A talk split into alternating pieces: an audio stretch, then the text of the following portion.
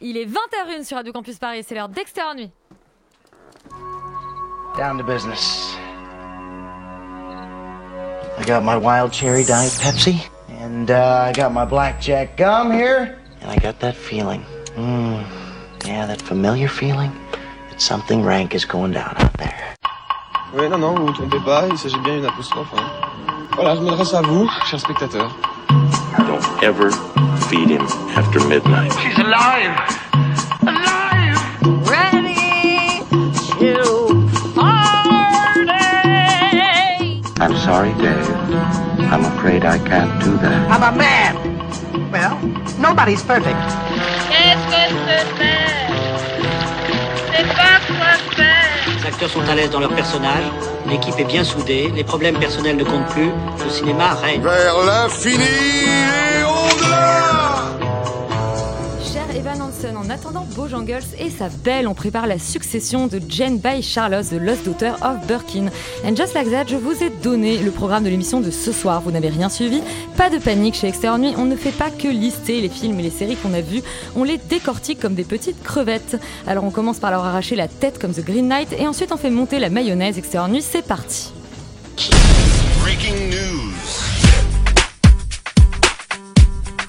Ne me regarde pas avec un air circonspect, Félix. Au lieu de commenter mon introduction, tu vas nous commenter le box-office de la semaine. Ouais, je vais continuer avec les métaphores culinaires. Euh, pas du tout. Spider-Man Far No Way Home arrive en première position, comme d'habitude, depuis genre 5 semaines. Il fait toujours 516 000 entrées pour un cumul à 6 millions 1, ce qui est euh, bah, énorme, mais en même temps, voilà, c'est Spider-Man. En deuxième position, un film dont on parle juste après, en attendant Bojangles qui fait 228 000 entrées pour, son, euh, pour sa première semaine d'exploitation, ce qui est plutôt pas mal.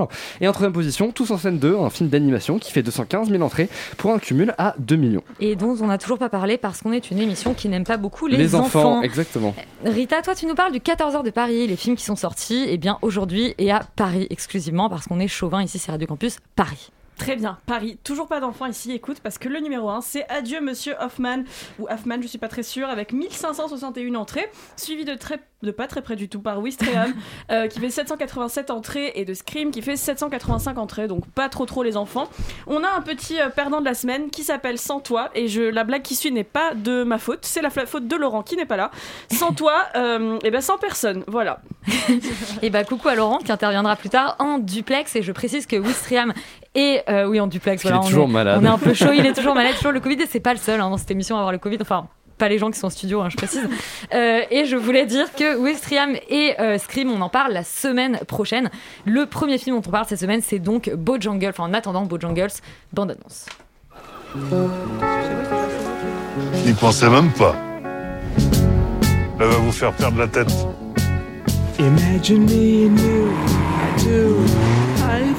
Marions-nous tout de suite, nous allons oublier Je jure d'aimer toutes celles que vous serez, de les accompagner partout où elles iront.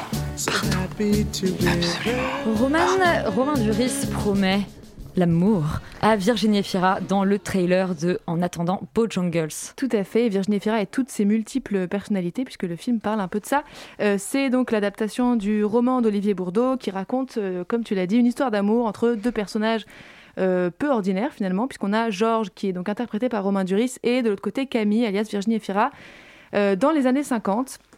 Et ce sont en fait euh, deux personnages qui euh, vivent complètement au-dessus de toutes les règles sociétales euh, dans leur folie et qui se battent à la fois contre l'ennui, qui refusent tout ce qui est de l'ordre du sérieux, jusqu'à ce que cette folie en fait ne les rattrape. et puis justement en fait ça va peut-être leur coûter. Je ne- j'essaie de pas spoiler le, le film. voilà tout l'enjeu, c'est est-ce que ça va leur coûter leur amour et leur couple puisque Camille est un peu rattrapée par ses démons. Euh, c'est euh, voilà moi un, donc un film sur la folie tu sais que ça ne peut que me plaire euh, Elisabeth Surtout quand c'est Virginie. Surtout quand c'est Virginie qui incarne cette folie. Euh, voilà, plus sérieusement, moi j'ai été assez agréablement surprise par ce film. Sûrement parce que j'en attendais peu, mais aussi en fait, et surtout après avoir vu la bande-annonce qui, je trouve, représente très mal en fait ce qu'est le film au final.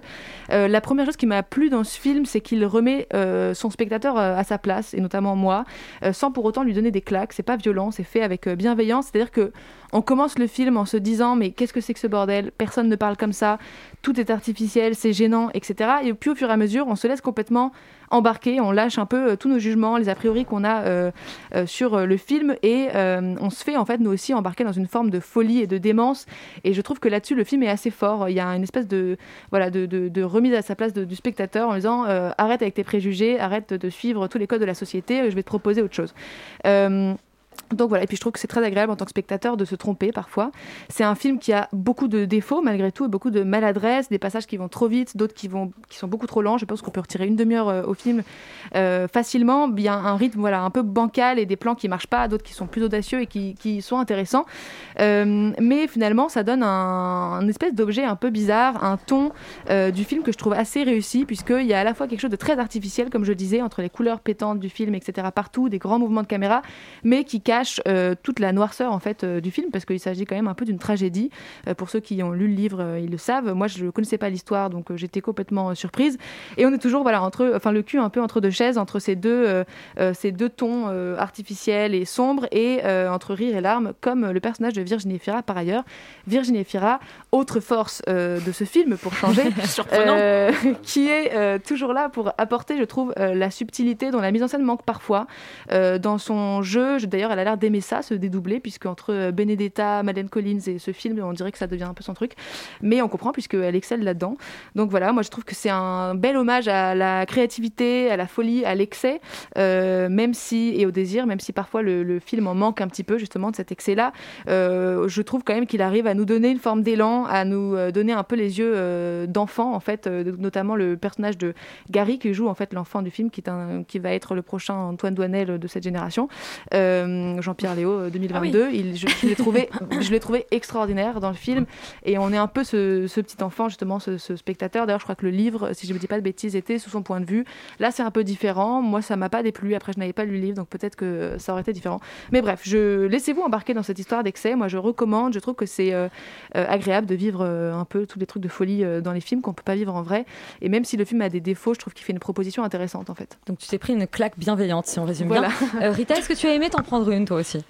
Euh, alors, euh, J'aimerais juste revenir sur le, le- le petit enfant justement dont parlait Roman parce que pendant le film elle m'a dit heureusement qu'il sait pas bien pleurer parce que sinon il m'aurait trop ému puis après il a pleuré elle a dit ok c'est trop tard. Euh, effectivement ce, ce petit garçon euh, dont le nom m'échappe est, euh, est trop mignon et joue très bien et pour moi c'est une des forces du film Euh, moi j'ai lu le livre et effectivement il est du point de vue de petit garçon et je pense que ça a changé quelque chose qui fait que ça se transmet se tra- traduit moins bien à l'écran peut-être. Parce que c'est peut-être un petit peu trop littéraire c'est effectivement trop long surtout que le bouquin de base est pas si long que ça. Donc ça se sent qu'ils ont un peu cherché à, le rendre un peu plus dramatique parce qu'apparemment aujourd'hui un drame ça peut pas faire moins de deux heures. Euh, c'est pour ça qu'ils se sont retrouvés avec un, temps aussi long. Mais malgré ça euh, pour moi c'est déjà une très belle BO et une très belle photographie et une photographie un peu qui me rappelé les, les illusions perdues en ce que c'est ce qu'on a l'habitude de voir dans un film français euh, lambda que tu vas voir au ciné. C'est vraiment très beau et les scènes de fête notamment euh, qui doivent montrer l'excès le montrent super bien et ça m'a rappelé un peu ce que fait Blake Edwards euh, notamment dans Diamant sur canapé. C'est vraiment des grosses fêtes avec du grand n'importe quoi et des animaux sauvages et des cotillons et beaucoup d'alcool et ça montre très bien l'excès. Euh, et Fira et Duris sont très beaux et très belles respectivement donc c'est pas désagréable, c'est du high candy qu'on aime bien. Et j'ai enfin en vérité j'ai pas passé un mauvais moment, j'ai déjà un peu tout oublié ce qui est pas bon signe, mais c'est pas non plus un mauvais moment donc je suis un peu d'accord avec Roman sur l'idée de aller laissez-vous tenter par ce moment un peu de folie, cette profusion de trop de tout. Et j'aimerais juste rappeler un moment que Virginie Fira crie pendant ce film la phrase suivante Aujourd'hui, je me sens Rita, appelez-moi Rita. Et que Romain Duris, juste après la demande en mariage, euh, m'appelant Rita. J'ai passé un très bon moment à ce moment-là. Voilà. Eh bien, on attend que euh, Romain Duris nous contacte pour te demander en mariage officiellement sur les ondes de Radio Campus Paris. Et Jean-Pierre Léo 2.0 s'appelle Solane Machado Graner. Donc voilà, on retient ce petit nom pour ce petit bonhomme. Je sais pas ce qui se passe. Euh, on va partir dans le teen movie Broadway. Euh, ouh là là, ça soupire déjà. Ça s'appelle Cher Evan Hansen. Dear Evan Hansen, today is going to be an amazing day, and here's why.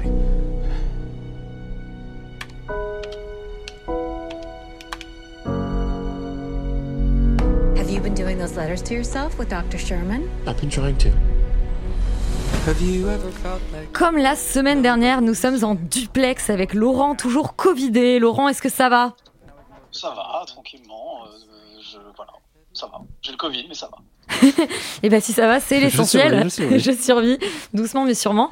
Rita, c'est à toi que revient la tâche de nous pitcher euh, Cher Evan Hansen, qui est donc l'adaptation d'une comédie musicale de Broadway. Et oui, et on va faire un peu de contextualisation que personne n'a demandé, mais de base, donc Dear Evan Hansen sur à Broadway, c'était une comédie musicale avec les têtes pensantes derrière, notamment de Hamilton et certaines autres de Rent. Donc les attentes étaient assez exceptionnelles parce que euh, bah, ce sont euh, de- de- des créatifs qui ont créé des choses de folie, et puis les paroliers, ce sont les mêmes paroliers que La La Land. Donc personnellement, j'avais super hâte, et en plus, Pourtant, euh, les paroles de La La Land, c'est pas non plus. Bon, j'y dis rien. Voilà. Euh, donc, euh, moi j'avais, j'avais, en vrai j'avais super hâte parce qu'en plus j'ai jamais découvert la comédie musicale Broadway, je l'ai jamais écoutée. Je me suis dit ça va être la super occasion de découvrir ça. Et, euh, et puis et puis ça va pas du tout. Donc c'est l'histoire de Evan Hansen qui est un un lycéen qui a, ouais, il doit être en terminale, il a 17 Il y a ans. une trentaine d'années. Voilà, c'est le premier problème. Il est joué par Ben Platt qui récupère son rôle de Broadway, sauf que déjà sur bah, ça passe mieux au théâtre, il était déjà un petit peu trop vieux, mais là c'est 5 ans plus tard et ça passe plus du tout euh, parce qu'il a effectivement la trentaine et, ils l'ont maquillé et ils lui ont mis des espèces de prosthétiques bizarres qui fait qu'on on dirait vraiment qu'il a 55 ans et, c'est très gênant pendant le, visionnage. Et puis surtout, euh, c'est un film qui dure genre 2h15. Je l'ai vu en trois fois parce que je me suis endormie la première fois, j'avais envie de mourir la deuxième et il fallait bien que je le finisse la troisième.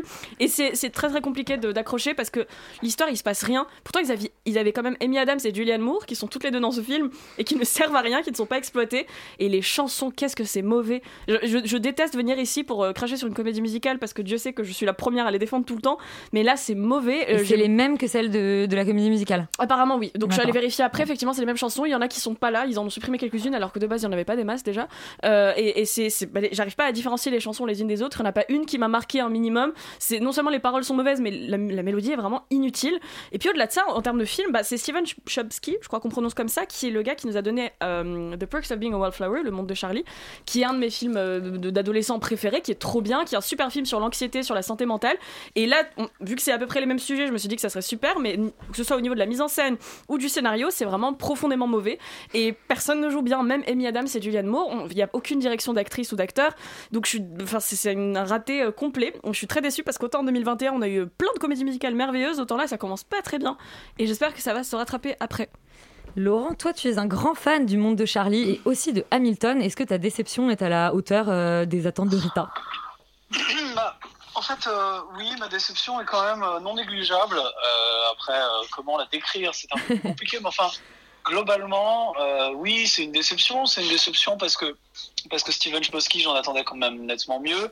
En effet, comme tu dis, le monde de Charlie, The Perks of Being a Wallflower, c'est quand même un film qui est très beau, très réussi, qui est adapté du livre, qui lui-même est, très, qui a été écrit aussi par Steven Chbosky, qui, est, bouquin. euh, qui est un super bouquin, euh, et qui est d'ailleurs le, le livre est une très belle adaptation. D'ailleurs, en fait, euh, plutôt que de voir euh, Dear Evan Hansen, je vous conseille de voir euh, le, le Monde de Charlie, qui est un bien meilleur film. Euh, alors que dans le fond, il traite un peu de la même chose de manière, euh, voilà, qui est aujourd'hui assez classique de ce teen movie, de ce genre de teen movie, avec ces personnages un peu névrosés et qui, et qui ont un peu de mal.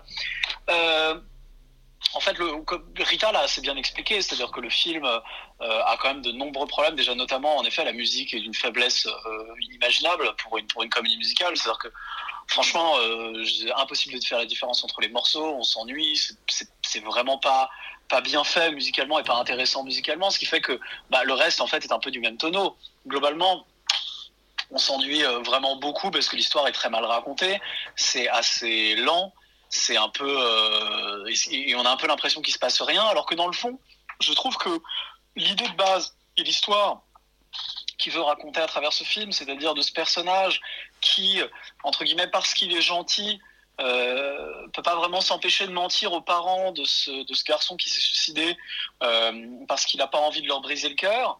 Euh, et, du coup, en fait, à part ça, profite un peu des largesses de cette famille qui est nettement plus riche que lui parce qu'il est dans un milieu social plus défavorisé.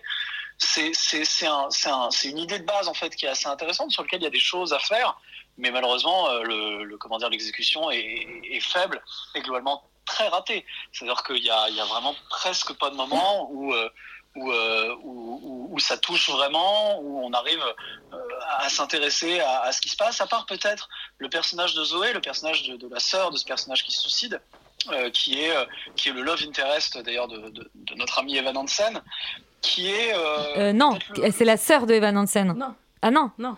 Non, non, non. Dear Evan Hansen. Ah non, il lui a écrit à lui, C'est pardon. les deux, il adore. Waouh C'est tout un problème. hein. Euh, donc, D'accord. En fait, c'est bien parce que t'as pas vu le film, mais tu es en train d'essayer d'expliquer aux auditeurs l'histoire. Non, parce qu'en fait, Euh, Rita a fait un grand signe non et j'ai voulu lui lancer Un le mythe nom. s'effondre. Un mythe s'effondre, je n'ai pas vu le film. Comment ça? Et du coup, euh, et du coup, moi, je trouve que ce personnage de sœur est assez réussi et dit des choses. Il y a, il y a des passages qui sont assez intéressants, euh, notamment sur, euh, sur voilà, sur le sur le sur le, rapport qu'elle a avec son frère, qui était un personnage très euh, troublé euh, psychologiquement, c'est moins qu'on puisse dire. Euh, donc voilà, il y a, y, y a des bonnes idées, mais elles sont très mal mises en pratique. Et, et du coup, ça rend le film quand même affreusement chiant. Et comme tout, on va dire, l'enrobage musical est quand même globalement vraiment mauvais, on bah, n'arrive pas à suivre quoi donc je vois pas vraiment l'intérêt de regarder ce film je vois beaucoup plus l'intérêt de s'intéresser au, comment dire au premier film de Steven Chbosky et son et son et son livre Euh, voilà le monde de Charlie qui est quand même vachement mieux et qui traite de à peu près toutes les thématiques qu'il y a dans le film beaucoup mieux. Euh, donc euh, donc voilà c'est un grand nom quand même C'est un grand nom, mais Rita veut rajouter quelque chose. Euh, oui, simplement, c'est vrai que finalement, j'ai pas pitié parce qu'on est parti directement sur l'âge de. Mais Laurent Ben l'a très bien fait, finalement. Exactement. Et c'est juste pour, euh, en- globalement, pour résumer en une phrase, c'est quand même l'histoire d'un gars qui va profiter du suicide d'un mec qu'il ne connaissait pas pour s'incruster dans sa famille, récupérer l'amour qu'il n'a pas eu alors qu'il est insupportable. Vraiment, ce personnage est détestable. Il a pas juste des problèmes de santé mentale, c'est juste un connard. Et pour, essayer de, et pour essayer de coucher avec la sœur du mec qui est mort. Enfin, euh, il y a vraiment à C'est aucun un niveau que ça super marche. pitch. Ouais, voilà. Et ben je suis pas d'accord. Et moi, je suis pas D'accord. d'accord. Je, je- enfin moi c'est pas ce que c'est pas pour moi c'est pas vraiment ce que le film raconte parce que quand il quand il commence à mentir sur sa relation avec euh, euh, avec justement euh, le ce personnage donc, qui s'est suicidé dont j'ai oublié le nom, il le fait parce que il, peut il peut pas se résoudre en fait à mentir aux parents qui attendent cette espèce de voilà de, de, de relation comme une, comme une comme une sorte de bouée de sauvetage. Voilà. Ouais, Et- mal exécuté. Et, en fait, je trouve que le, le, le personnage est pas est un peu est un peu faible, mais pas du tout. Enfin, je le trouve pas du tout aussi antipathique que toi, manifestement. D'accord. Bon bah on vous mettra pas d'accord sur le personnage. En revanche, on vous met d'accord sur le film euh, qui est apparemment assez mauvais. Donc ne vous embêtez pas à regarder cher Evan Hansen. Et on va maintenant parler d'un film que j'ai vu. Voilà parce que je vois quand même certains films à la radio. Euh, c'est Belle de Mamoru Osoda. On écoute la bande annonce. 母が亡くなって泣いてばかりいたら母さんはなぜ私を置いて川に入ったのか んなで歌おう一人だけ歌わないつもり歌えないって嘘だよねようこそ YOU の世界へ YOU はこの世の知性を司る5人の賢者 Belle, on a eu l'occasion de le découvrir à Cannes, mais pas toi Alban. Toi, tu allais le voir aujourd'hui. C'est pour ça que tu es le mieux qualifié d'entre nous pour le pitcher. Et tout à fait, et j'en sors donc effectivement, c'est un peu compliqué à pitcher, donc c'est le dernier film de Mamoru Osada euh, que Laurent connaît et aime beaucoup depuis Summer Wars apparemment, qui est un de ses films fétiches. Tout à fait. Euh, C'est un assez bon film. hein. Je, n'ai- rien vu de ce réalisateur, je ne connais absolument pas son travail. Alors, qu'est-ce que ça raconte euh, Belle, c'est une, une adaptation du conte de La Belle et la Bête euh, après Cocteau, après Disney, dans un univers, euh, on va dire, un monde virtuel. Euh, qui s'appelle U.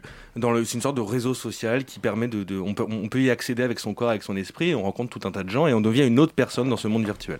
Et euh, c'est la jeune Suzu qui est euh, orpheline de mère et qui vit avec son père dans une petite bourgade et qui est triste, très très triste, très introvertie, très complexée depuis le décès de sa mère et qui retrouve une sorte de second souffle à travers cette, ce réseau social et devient une chanteuse et finit par rencontrer effectivement la bête que tout le monde traque comme s'il était méchant, mais elle, elle découvre ce qu'il y a vraiment au fond de son Et cœur. son nom de scène, c'est Belle.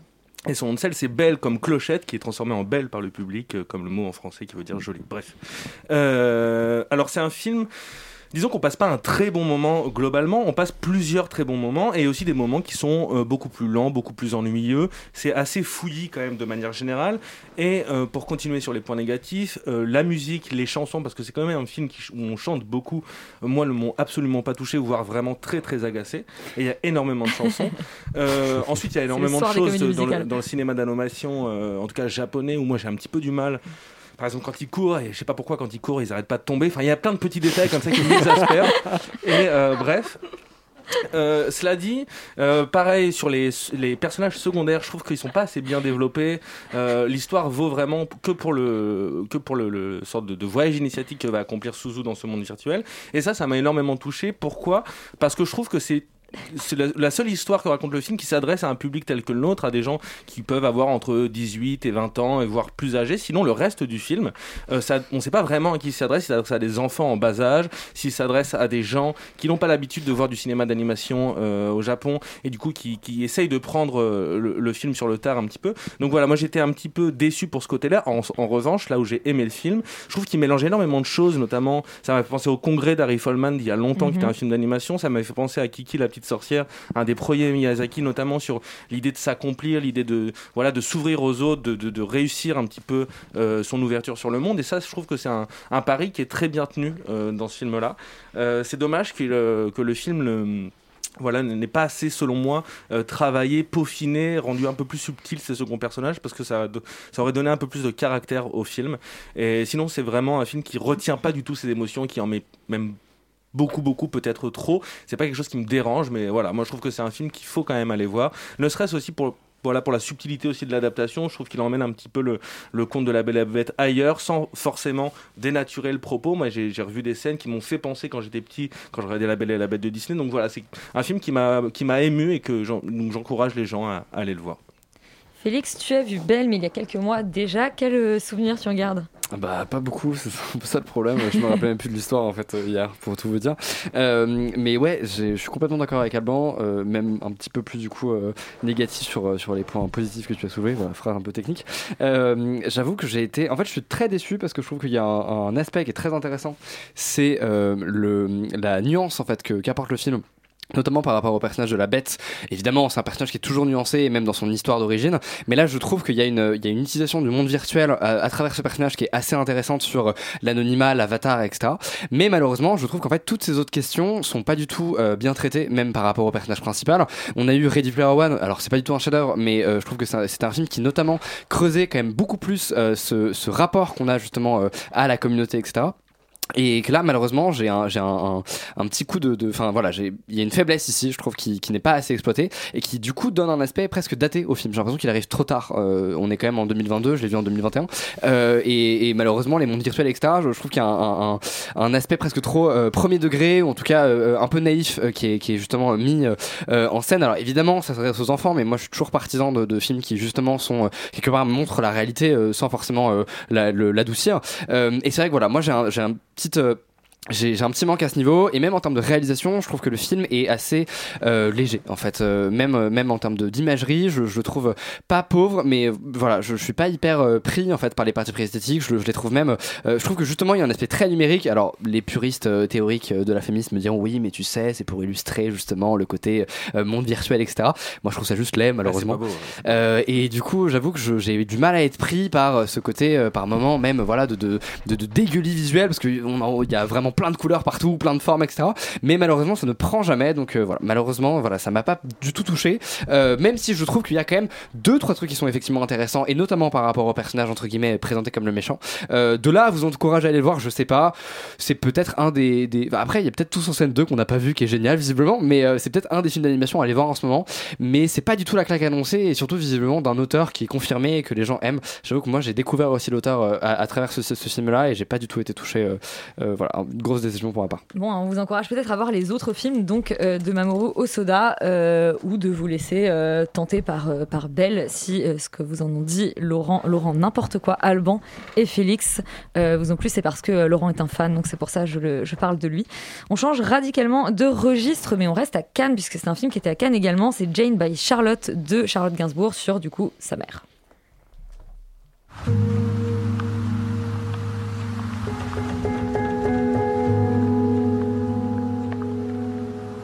On a toutes les deux une pudeur l'une en face de l'autre et je sais pas d'où elle sort. Comme tu m'intimidais comme enfant, je me sentais très privilégiée d'être dans ta présence. C'était pas banal. Alors, euh, oh, c'est- Roman, il me semble que c'était une séance assez tardive, ce Jane by Charlotte, euh, mais plutôt une belle surprise. Plutôt une belle surprise. Euh, je sais pas trop comment le pitcher, si ce n'est que effectivement c'est ce que tu as dit, c'est le film de Charlotte Gainsbourg sur sa mère. Euh, Peut-être plus en fait un film sur leur relation à elles deux que sur Jane Birkin elle-même et euh, sur aussi à la fois un mélange de tous les mystères et les souvenirs de Jane Birkin, mais racontés par sa fille. Euh, C'était probablement le seul documentaire de Cannes qui n'était pas sur le réchauffement climatique, mais ça ne l'a pas empêché d'être. Non, il y a celui de Todd Haynes. Il y en a quelques-uns. Non, non, j'exagère largement, mais c'était assez émouvant et mignon quand même. Euh, et en fait, plus euh, le film décante dans ma tête, plus je le trouve joli parce que euh, les souvenirs que j'en ai deviennent euh, flous, en fait, un peu bordéliques. J'essaie de les réinventer dans ma tête et c'est précisément ce que raconte le film, en fait. C'est les souvenirs de Jane Birkin, mais qui sont toujours un peu un mélange de vérité et de fiction et d'invention de sa part aussi. Et je trouve ça plutôt joli, en fait, que le film prenne justement la forme d'un espèce de gros souvenir de Jane Birkin et de Charlotte Gainsbourg puzzlé ou dont il faut recoller les morceaux euh, à la fin. Euh, et d'ailleurs, je n'avais pas entendu que la bande-annonce euh, montre cette première scène, en tout cas on entend euh, là la première scène du film, qui m'a vachement marqué en fait, parce que c'est un espèce de face-à-face entre Charlotte Gainsbourg et Jane Birkin, où elles s'avouent, euh, bah, comme vous l'avez entendu, être pudiques et intimidées l'une par l'autre. Et c'est une scène assez symbolique en fait de ce qui va suivre dans le film, parce que on commence par cette pudeur en fait, et tout le but du documentaire et ce que fait le documentaire, c'est d'aller creuser l'intimité, d'aller la chercher, d'aller se dévoiler petit à petit, et d'une mère qui découvre sa fille, d'une fille qui découvre sa mère. Euh, et en ça, le film est plutôt, c'est ça que je voulais dire quand il est mignon en fait, c'est qu'il est à la fois plein de tendresse et de timidité.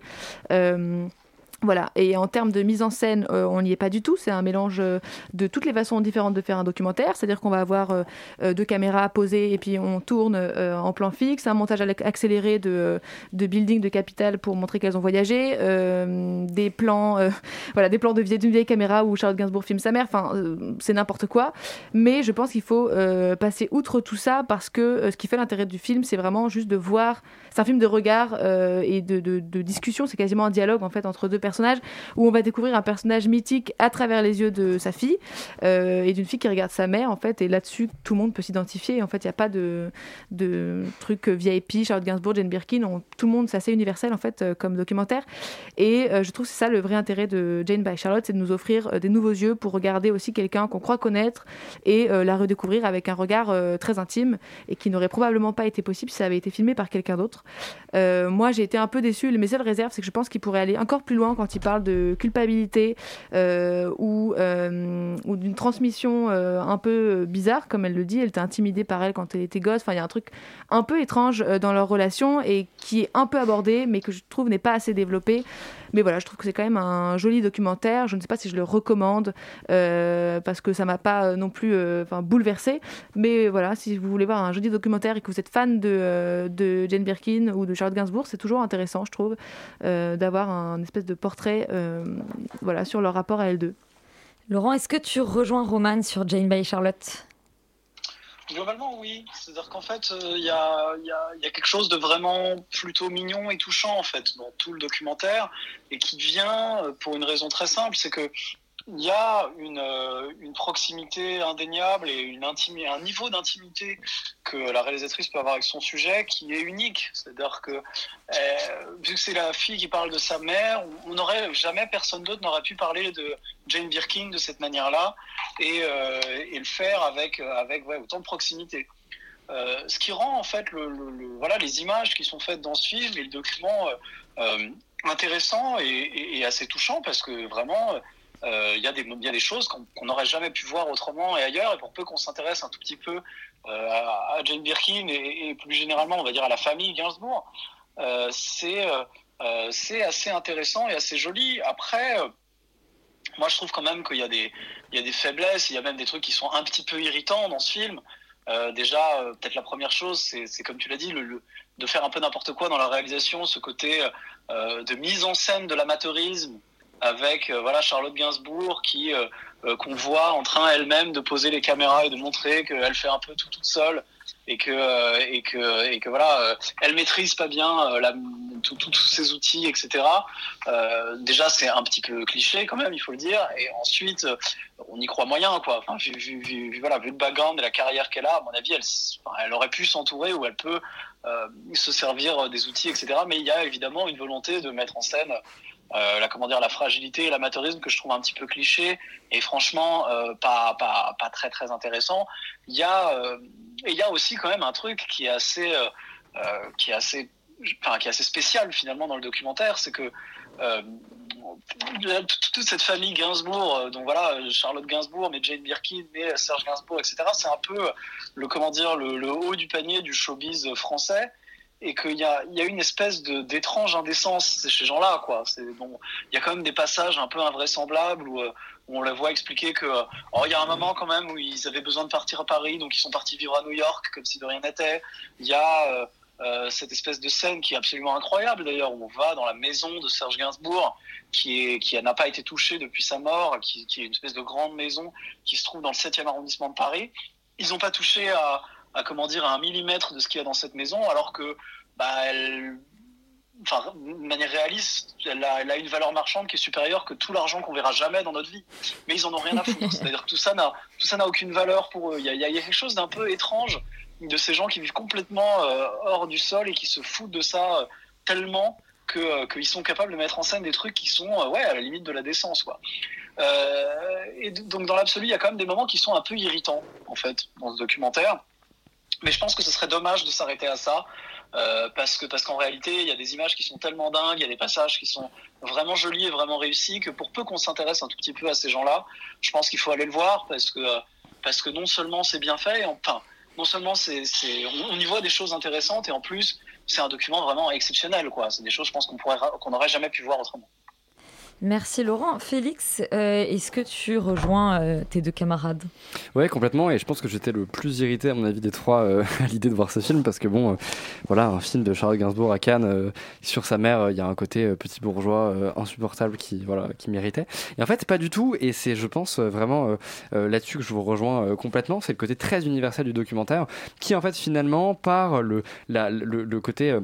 Euh, too much en fait des personnages qui sont euh, qui sont euh, enfin, voilà qui sont réunis dans les pièces et qui discutent.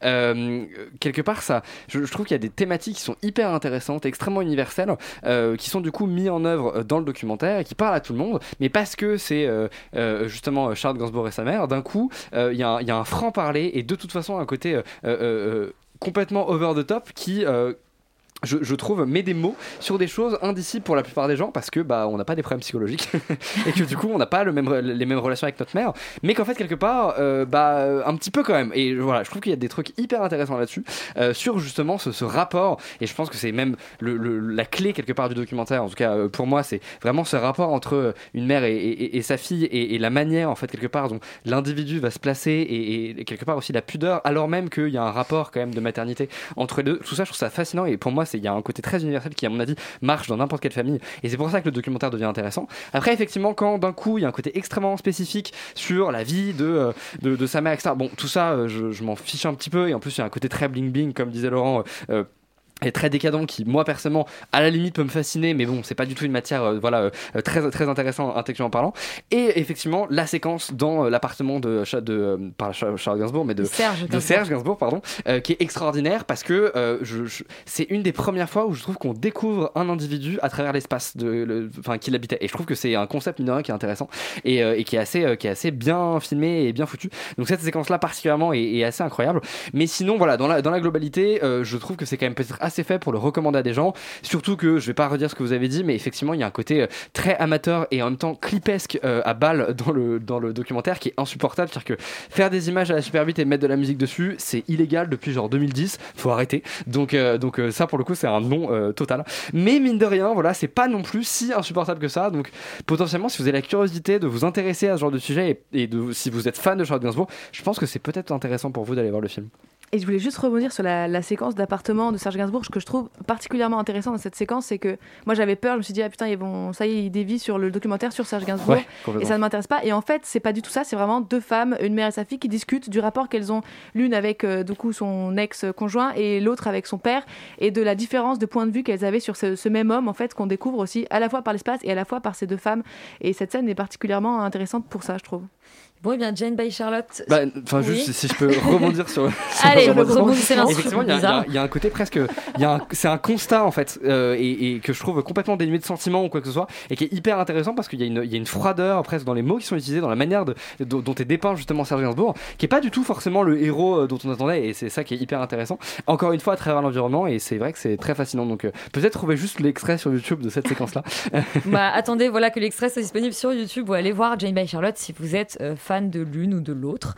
Euh, et on part sur les films, les films de plateforme, puisque The Green Knight n'est pas sorti au cinéma. C'est le nouveau film de David euh, Lowery, bande-annonce. Friends, brothers sisters,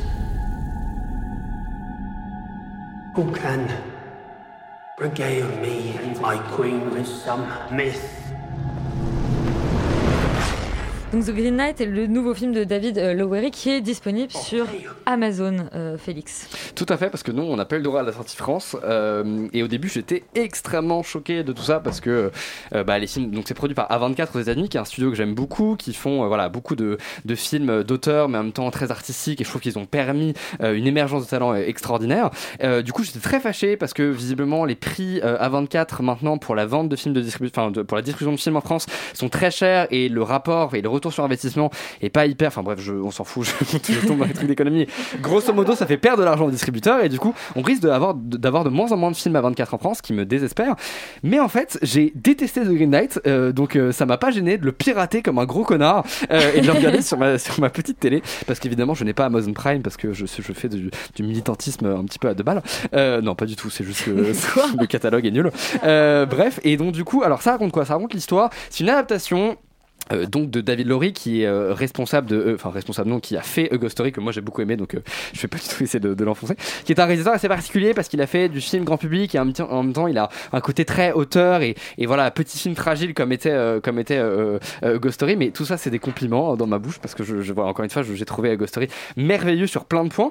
C'est pas c'est pas la question. Et du coup il adapte The Green Knight qui est une espèce d'adaptation donc du coup de l'histoire de Sir Gauvin chevalier de la table ronde etc un chevalier un petit peu déchu qui n'a pas vraiment de quête qui n'a pas trouvé sa place en fait au sein du royaume. Et d'un coup euh, il y a ce fameux chevalier vert qui débarque et qui lui donne un défi. Il a un an pour se préparer et ensuite il va devoir l'affronter dans un combat à mort. Et s'il y arrive en fait quelque part il trouve sa quête et donc du coup il deviendra véritablement chevalier. Voilà. Et en fait la démarche de Laurie derrière ce film c'est une espèce de démarche assez particulière qui euh, a pour but de démystifier un petit peu le- les récits des chevaliers de la table ronde. Et en fait quelque part de d'enlever tout l'héroïque euh, du film et qui est rattaché justement à un genre de figure pour ne laisser que l'espèce de misère et le côté un petit peu euh, voilà de débauche quelque part presque des chevaliers pour montrer en fait que c'était un petit peu des bolos qui galéraient de ouf dans leur vie à trouver des quêtes et à essayer d'aller taper des monstres grosso modo. Et en fait c'est une démarche qui intellectuellement et de, manière extrêmement froide et théorique que je trouve intéressante mais qui malheureusement ne marche pas du tout dans le film. Parce que euh, en fait tout simplement quand on regarde ce genre de film quand on, justement quand on, nous raconte ce genre de récit c'est pas pour rien qu'on utilise l'héroïsme et c'est pas pour rien justement qu'on a ce genre de grande quête, c'est parce que en fait, si on, si on enlève justement euh, quelque part cette substance à ces histoires, bah, je trouve qu'elles n'ont pas vraiment de, de valeur, elles n'ont pas d'intérêt à être racontées. Surtout qu'en plus, on a un rapport extrêmement bizarre à la mise en scène, qui est à la fois une mise en scène extrêmement chargée, avec des couleurs, avec, euh, avec justement des, des vrais partis pris euh, visuels qui sont extrêmement intenses et, et presque expressionnistes, en tout cas formalistes, et en même temps un récit extrêmement minimaliste qui justement quelque part ne s'intéresse pas à ce qu'on vient filmer. Et du coup, je trouve qu'il y y a presque un paradoxe où on te montre des univers qui sont merveilleux dans lesquels tu as envie de te plonger, et en fait, on ne s'y attarde jamais euh, en termes de récit, tout comme presque en termes de mise en scène, parce que c'est un plan et après on passe à autre chose. Et je trouve que là justement quelque part, ce- euh, euh, enfin je trouve que l'hypocrisie presque en fait du film, mais en tout cas son grand paradoxe, est, vraiment contenu dans cette espèce de notion que je ne comprends pas et qui du coup personnellement me fait perdre tout intérêt à la fois formellement pour le film que narrativement parce que il n'a- en fait il a essayé de me raconter deux choses et de faire deux choses qui ne vont pas ensemble. Donc voilà, je trouve que c'est malheureusement une adaptation qui est très décevante et je pense qu'il y a mieux à faire euh, justement dans ce genre d'adaptation euh, de- des Chevaliers de la Table Ronde. Laurent, toi, tu es un grand spécialiste des chevaliers de la table ronde. Oh bah écoute, euh, quand même, un petit peu, Laurent. Écoute, euh, non, pas. Camelot. Euh, J'aime beaucoup Camelot, mais je veux dire, pas, je suis pas un spécialiste des Chevaliers de la Table Ronde. Mais je vais être d'accord, c'est-à-dire que si on veut démystifier les chevaliers de la table ronde, je sais pas si je le ferai comme ça. Euh, mais toujours est-il que, en fait, je suis assez d'accord avec toi, Félix, c'est-à-dire que c'est une jolie coquille vide, quoi. En fait, euh, il y, a, y a vraiment des choses qui sont assez réussies dans ce film, c'est-à-dire l'univers visuel, globalement, c'est-à-dire qu'il y a vraiment, euh, je trouve, des vrais trucs, des vraies belles trouvailles, des vrais trucs intéressants, euh, et, et- on, évolue dans une espèce d'atmosphère qui est, très, très belle, très chargée, euh, avec beaucoup, beaucoup de, ouais, bah, beaucoup de très belles images, en fait, vraiment, euh, et, je trouve la direction artistique, moi, assez irréprochable. Euh, malheureusement, en fait, tout le reste fonctionne pas. C'est-à-dire que tu l'as dit, bon, démystifier, démystifier le, le- comment dire, les chevaliers de la table ronde, j'aurais aimé le voir. hein. honnêtement, je trouve que le film a un discours qui est globalement assez con. C'est-à-dire que c'est même pas, euh, c'est même pas qu'il a un discours discutable ou un discours voilà, c'est que il est, il est assez mal articulé et globalement pas très intéressant.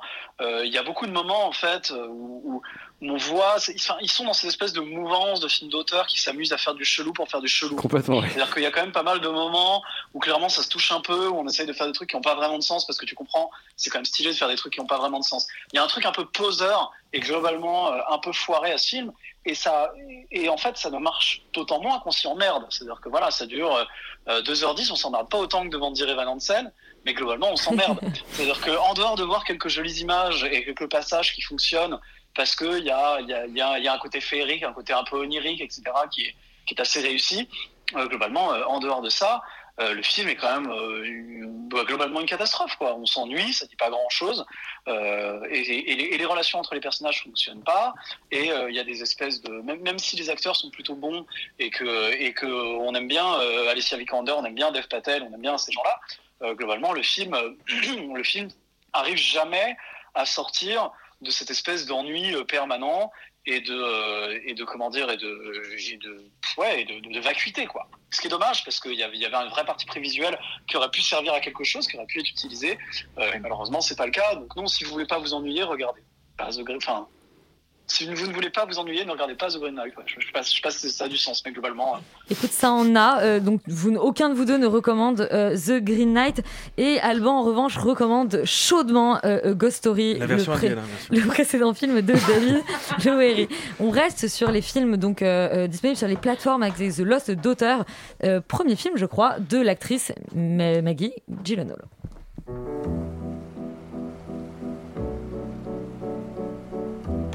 Miss Caruso, welcome. Thank you.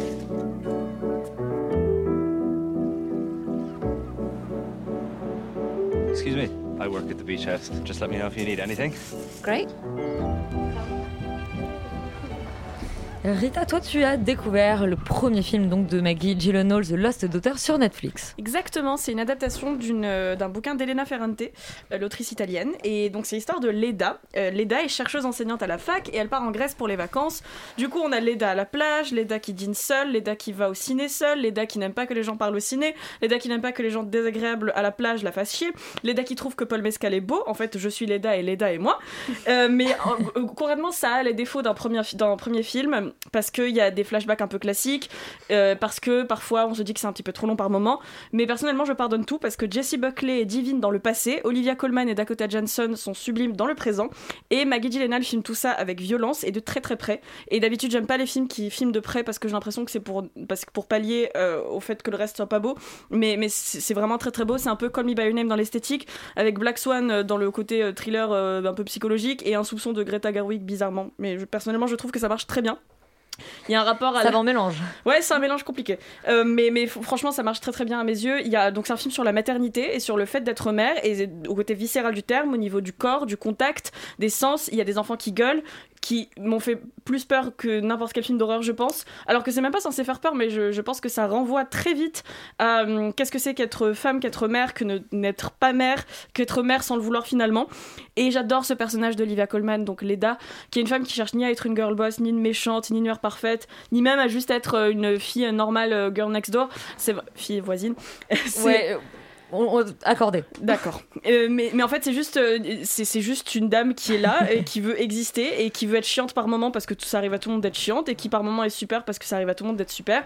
Et c'est un film que, que ouais, qui m'a. euh, bouleversé euh, au tous les sens du terme. Je m'attendais pas à ça euh, un 1er janvier en plus, euh, en post Nouvel An, voir ça sur Netflix tranquillement dans mon lit. Et c'était très très violent à la- et à la fois. Euh, bah, juste trop bien en fait, je suis très contente de l'avoir vu et je vous le recommande énormément et j'ai surtout, je sais que c'est un premier film et ça me donne hâte de voir ce que va faire Ma- Maggie Gyllenhaal après, mais ça reste à mon sens quand même un très bon premier film et même un très bon film tout court. Voilà. Roman, est-ce que tu es à ce point-là enthousiaste sur The Lost Daughter Complètement, moi c'est euh, une énorme claque euh, de début d'année, surtout sur Netflix. Je pense que vous trouverez rien d'aussi bien avant un petit bout de temps sur les plateformes. Euh, et le film aurait euh, sans aucun doute été dans mon top euh, 2021 s'il n'était pas sorti le 31 décembre. Euh, voilà. Euh, donc euh, j'ai un peu le seum. Mais non, c'est un film absolument hypnotisant qui euh, donne son ton en 10 secondes top chrono, sous la forme d'un espèce de thriller psychologique qui va nous hanter autant que le personnage principal est hanté par ses propres souvenirs, puisque c'est ça en fait la construction du film. C'est un film qui est construit comme une poupée russe, euh, où on ouvre une boîte de souvenirs et on va en trouver une autre, etc., pour arriver au cœur du sujet et au cœur de l'angoisse. Et euh, c'est un film qui, en, globalement, revient à la source euh, à chaque fois. Et Maggie Gyllenhaal vient démêler les fils du passé pour découvrir son personnage principal au fur et à mesure. Et euh, c'est son personnage principal, comme euh, l'a soulevé Rita. La vraie force du film, c'est que c'est euh, un personnage qui n'est pas aimable, qui n'est pas sympathique, qui fait même un peu peur parfois. Moi, personnellement, Olivia Colman m'a fait un peu flipper de temps en temps. Et pourtant, on est tout le temps en empathie avec elle. Et on la comprend, et probablement grâce à cette mise en scène de Maggie Gyllenhaal, qui, je trouve, place toujours sa caméra de sorte à ce que on nous cache des, informations, on nous révèle des émotions de d'Olivia Colman, toujours au bon moment.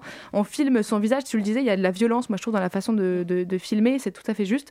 Euh, et on va filmer un, visage qui est marqué par la vie, par des, euh, des, choses. Et en fait, tout le film, comme je le disais, revient à la source, c'est-à-dire que nous, on va creuser et fouiller euh, pourquoi elle a ce visage-là. Et j'avais un peu l'impression d'être Indiana Jones en regardant ce film, parce que elle est en quête d'un espèce de trésor caché, et ce trésor, c'est Olivia Colman. Dans le film qu'on va apprendre du coup à connaître, à aimer et à comprendre.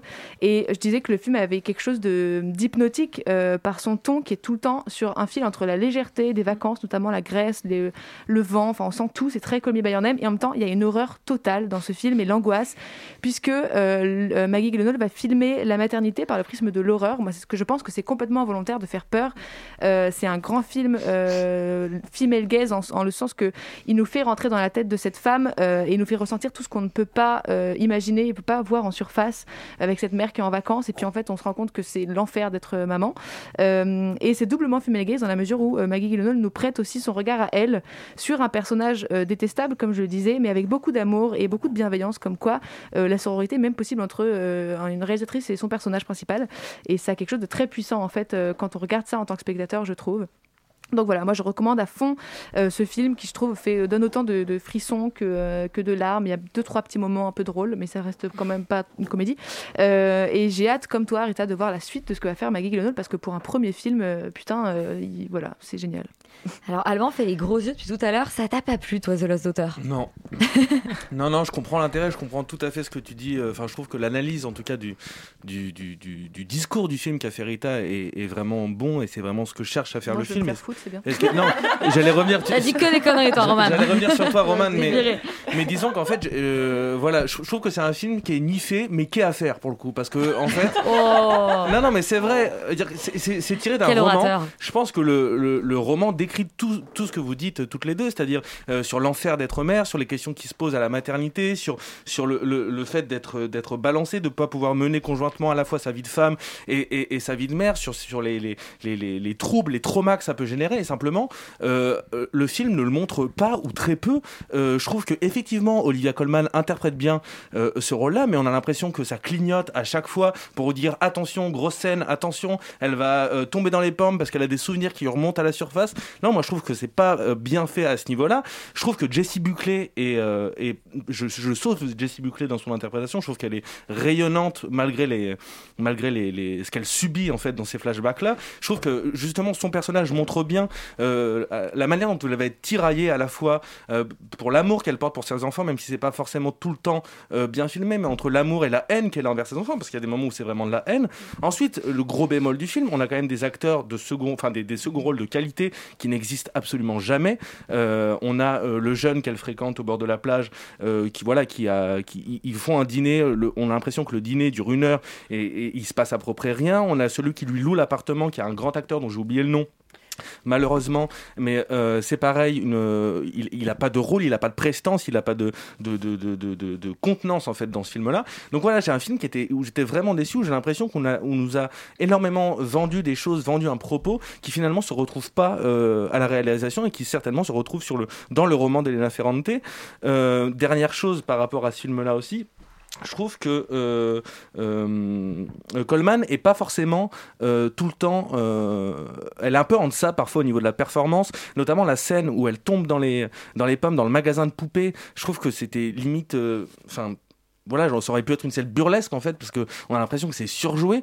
Euh, le rôle de Dakota Johnson n'existe absolument pas dans le film. Je trouve que Dakota Johnson n'existe pas dans son rôle. Ça, pour moi, c'est volontaire. hein. C'est qu'elle a, tout, elle a créé une obsession pour cette nana. Elle la connaît pas et nous non plus, en fait. On, on s'en fout. C'est vraiment genre cette obsession qui démarre tout le portrait de cette femme. Pour moi, c'est volontaire, ça. Euh, Pour moi, c'est pas du tout volontaire, c'est juste mal fait. C'est peut-être les erreurs d'un premier film. C'est Ed Harris, hein, juste pardon. je te- Voilà, Ed Harris, Et il merci. y a Peter Sarsgaard aussi dans le film. Et euh, donc voilà, moi j'étais assez déçu et j'ai l'impression voilà, de, d'avoir, comme pour reprendre l'expression de, de Laurent, d'être, d'avoir assisté à une belle coquille vide. Bon bah écoutez, euh, c'est le désaccord de la semaine sur The Lost Daughter. On vous encourage donc à vous faire votre avis et on passe aux séries de la semaine. La première, euh, c'est le la suite de Sex and the City and Just Like That. The more I live, the more I find that if you have good friends in your corner, anything's possible. Carrie, party of three? Rita, déjà, est-ce que tu es une fan de Sex and the City Je suis une giga giga fan de Sex and the City. Et bien alors ici, qu'est-ce que sont devenues les quatre femmes de Manhattan depuis le dernier film il y a 15 ans? Et ben c'est une question que pas grand monde se pose, mais à laquelle Darren Star veut quand même répondre avec And Just Like That. J'ai pas vu Emily in Paris, mais de ce que je comprends, le 21 e siècle ne réussit pas trop à Darren Star. Et même si je suis une très grande fan de Sex and the City, parce que d'accord, la série a beaucoup de défauts à bien des égards, mais en fait en termes d'écriture et en format 25 minutes avec des personnages féminins imparfaits, euh, mais super fun, bah, c'était complètement dingue et pour les années 90 et aujourd'hui. C'est une série que je revisite très souvent parce que je la trouve à mourir de rire et hum, très vraie pour beaucoup de choses. Et au-delà de ça, bah, j'étais très attachée à Miranda, Carrie, Charlotte et Samantha. Et je vais enfoncer ma première porte ouverte. Kim Cattrall, n'ayant pas signé pour le, reboo- le reboot parce qu'elle s'est fâchée avec Sarah Jessica Parker, euh, et bien en fait, euh, la présence de Samantha manque cruellement et on sent qu'il y a un gros déséquilibre au niveau de la série à cause de ça. Et c'est une série qui, en fait, est passée d'une comédie à une série sur le deuil, euh, à bien des égards. Spoiler pour le premier épisode. Ils l'ont tué? Quoi Samantha Non, non, Ah. Samantha n'est pas morte, mais par contre, euh, dans, Oui. dans le premier épisode, donc c'est pas un me spoil parce que c'est le, c'est le premier épisode, mais Big meurt au premier épisode. Du coup, ça devient une série sur le deuil. Et euh, triste hasard du calendrier, Willie Garson, qui joue le meilleur ami de Carrie, est mort aussi pendant la production. Donc à partir du troisième épisode, il est plus là. Et ils ont cherché une explication à donner pour ne pas le faire mourir dans la série aussi, mais enfin, c'est super triste. Et en fait, C'est c'est. les dix petits nègres, mais ils sont sur le C'était 10 maintenant. Euh, Je sais que c'est le titre maintenant, c'est GT10. Euh, et donc c'est une série sur le deuil et c'est une série sur le, le fait que les générations ont changé et donc ça aurait pu être passionnant d'avoir ces quinquas qui, euh, qui sont un peu en décalage avec leur époque mais ils ont un peu forcé le truc et du coup euh, ils ont grossi le trait au point que maintenant c'est juste une série sur quatre espèces de Karen qui euh, sont complètement pas dans leur univers alors que c'est de New-Yorkaises elles devraient être complètement progressistes euh, pas du tout comme elles sont dans la série. C'est devenu un format 45 minutes ce qui n'a aucun intérêt si ce n'est de faire des scènes qui sont beaucoup trop longues et rendre la série dramatique alors que de base c'était une comédie. Et on a enlevé la narration super drôle et piquante de Carrie Bradshaw et surtout on a enlevé le sexe et la city donc c'est très compliqué. Il y a plus de scènes de sexe et quand elles ont lieu end exactement voilà c'est end just like that.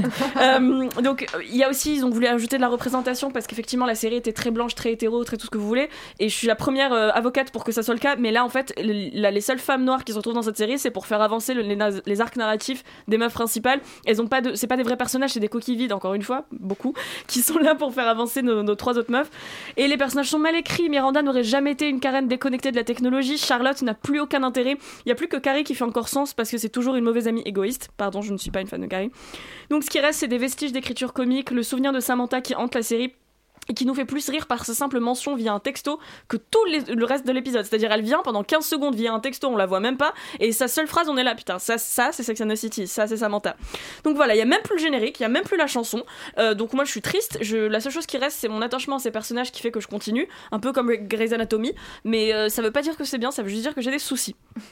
Bon, écoute, on te souhaite un prompt rétablissement, Rita, et on va s'éviter de regarder euh, la suite de Sex and the City. Euh, en revanche, on va regarder la suite de Succession. On avait abordé euh, la série pour le début de la saison. Maintenant, elle est clôturée. On écoute une courte bande-annonce et on en passe, on en parle après. I dropped a bomb. The whole world is watching for my next move. You're the number one trending topic ahead of tater tots, and the Pope followed you. Wow. Okay, no, this is not the. Is this the real? Right, No, great. I don't Thanks, think this Greg. is a Pope. My family have disappeared. Roman, tu étais la seule euh, à avoir vu les premiers épisodes et à nous en parler il y a de ça un mois. Tout à fait, je suis ravie Euh, de l'avoir convaincue de, de la regarder. Bah bien sûr, bien sûr. Euh, et à l'époque, tu étais très heureuse de ce début de saison. Est-ce que ton avis a changé? Et oui, un petit peu. Euh, alors, Oh. euh, pour résumer euh, globalement la série, enfin la cette saison 3 plutôt, euh, plus particulièrement, donc on suit euh, toujours les aventures de la famille Roy, avec dans cette saison 3, euh, en observation, les conséquences du putsch de Kendall Roy, euh, qui essaye d'avoir avec lui euh, tous ses frères et sœurs dans son équipe, puisque Logan est le méchant le plus génial et terrible qui soit, et que du coup, il est très difficile à battre. Euh, donc effectivement, moi j'avais déjà parlé des trois premiers épisodes de- lors de leur sortie euh, pour déclarer mon amour à cette série qui est toujours aussi brillamment écrite, qui est toujours aussi vicieuse, viscérale et euh, cruelle. Et donc je vais parler un tout petit peu plus de cette saison 3 en particulier, avec du coup un peu plus de recul maintenant que j'ai vu tous les épisodes. Or effectivement, il se trouve que je vais être un tout petit peu moins grandiloquente que d'habitude parce que de manière globale, j'ai été un poil déçue par cette saison. Alors on se calme, ça reste quand même une des meilleures séries euh, euh, jamais écrites Tout que vous verrez en calme. ce moment, etc. mais c'est moi qui suis pas calme, j'ai un dilemme intérieur, c'est horrible.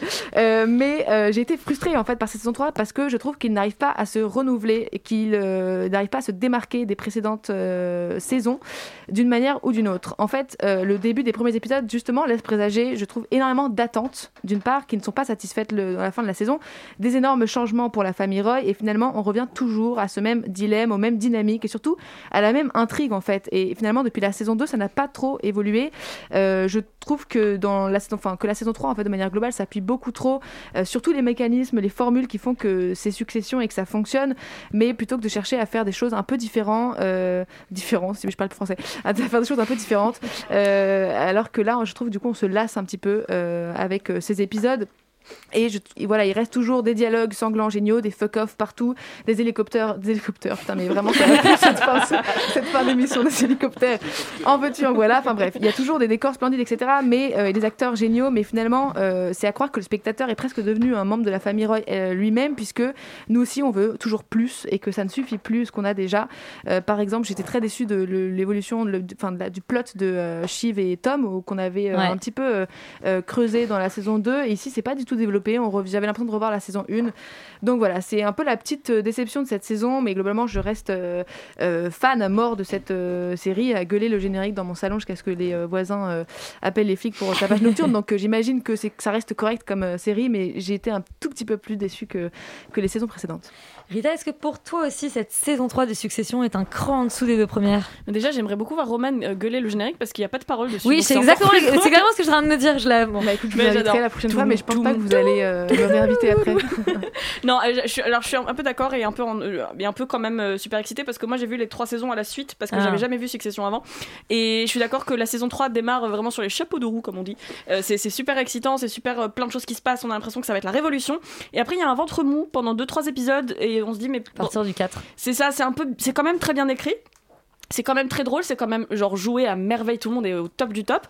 Et ensuite, le dernier épisode, c'est Shakespeare. Mais alors vraiment, c'est exceptionnel. Enfin, le dernier épisode, de- je pense prendre de vraies inspirations de Shakespeare. J'ai pas lu Shakespeare, mais j'imagine. Et, c'est sincèrement, c'est sincèrement exceptionnel ce dernier épisode et me donne euh, beaucoup de foi pour la suite euh, de la pour la saison 4 qui va pas arriver avant, je pense, 5 ans. Mais euh, pour pour résumer globalement, je pense que on arrive au bout du, trait, du, fil qu'ils auraient pu tirer de la saison 1 qui est le genre Logan Roy versus euh, versus Kendall, Kendall, et euh, ouais. les trois autres frères et sœurs qui sont un peu euh, en flou artistique entre les deux.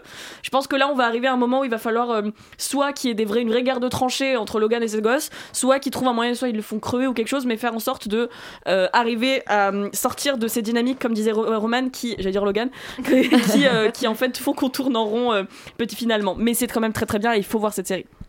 Bon, on vous encourage toujours à regarder Succession et surtout si vous n'avez pas vu les deux premières saisons.